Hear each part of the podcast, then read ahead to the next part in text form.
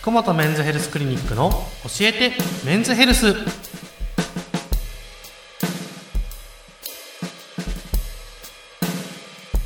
本日も福本和彦先生とともにお送りいたします。先生よろしくお願いいたします。お願いします。はい。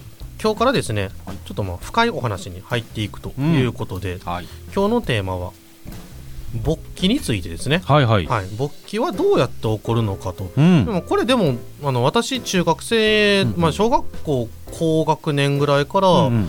まあそれこそ性に目覚めた頃ぐらいから、普通にできるものだと思ってたんですけれども、そうでもないというそうですね。しっかりとメカニズムがありますよということですよね、うんちょっとそこを深く掘り下げたいそうですね。ですね、はい。だからまあみんな多分自然にやってるものなので、あまり意識したことはないと思うんですけど、ですね。まずせ勃起現象というのは、うん。性的興奮を伴うものと、うん。伴わないもの2つに分かれます。うん。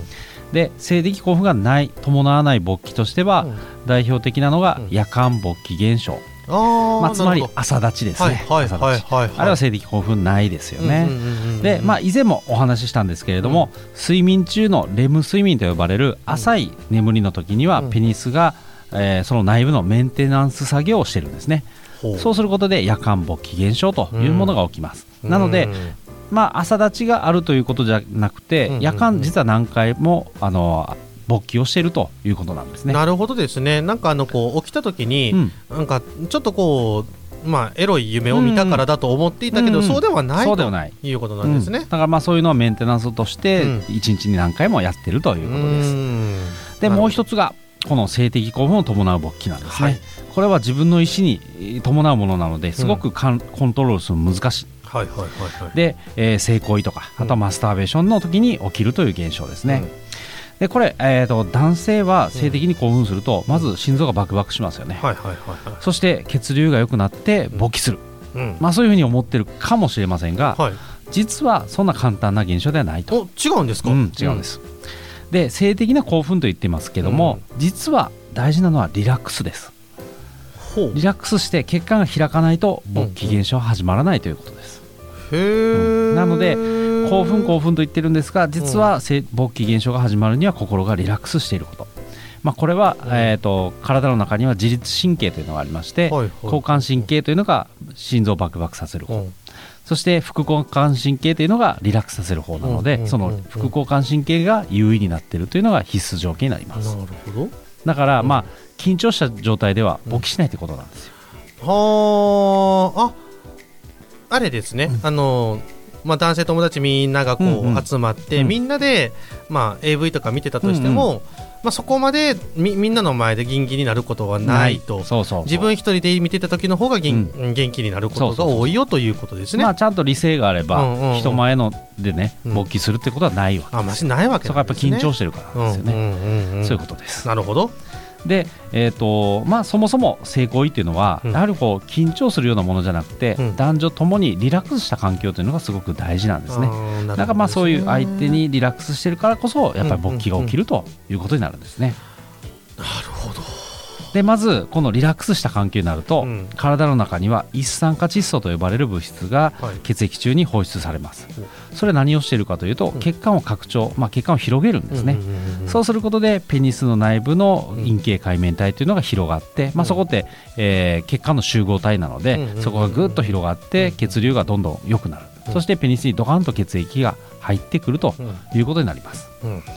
でそうすると、まあ、ペニスに、まあ、血液がいっぱい入ってくるのでそこで勃起が完成すると。なるほど。でまあ勃起の周りにはうん。白膜っていう、まあ、薄い薄くて硬い膜があるんですね。はい。それのおかげで、まあ、あそこいそれ以上に広がらないようになってると、なので硬い状態が続くよということですね、うーん、なるほど。うん、だからまあ例えばぼうまく勃起しないなという時には、うん。やっぱり血液が足りてない、まあ、血流が悪いということになります、あ、ってことは、うん。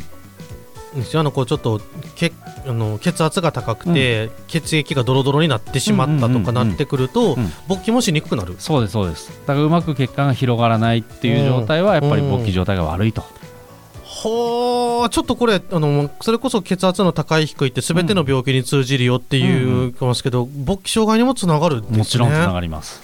いやー血圧コントロール大事。大事です、はい。大事。本当に、うん。まあそういう、まあ、例えばそういう生活習慣病であるけ糖尿病高血圧高脂血症というのは、はい。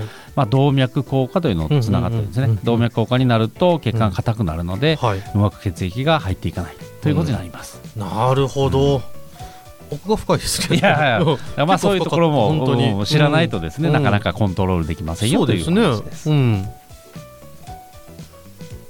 いや面白いですね。えっと であのまあこうある程度、うんうん。まあずっとまあリラックスして性的興奮が続いてるとそのペニスに血が流れる状態が続く。そうそうそう。でこれが、まあ、性的興奮が、ん。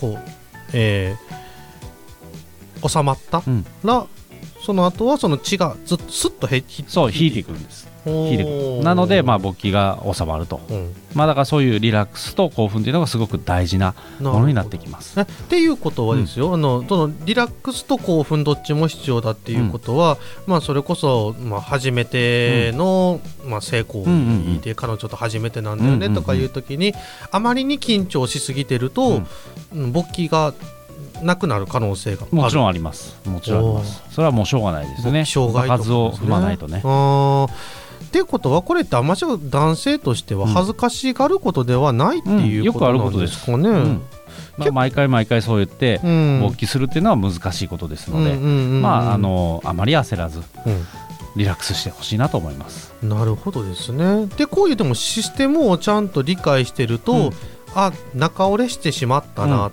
これって今自分どういう状況なのかなってちょっと自分がかそこであの相手に対して申し訳ないと思って悲しくなるだけじゃなくて、対策が取れるわけですよね。うんそうですそあうです。ちょっとリラックスしてなかったなとか、興奮具合が足りなかったなみたいなのがちゃんと自分で分かると、うんそれをじゃあ次はどうしようかっていうのができるってことですね。その通りです。面白い。また勃起障害の話とか今後出てきますので、はい、はい。どうもありがとうございました。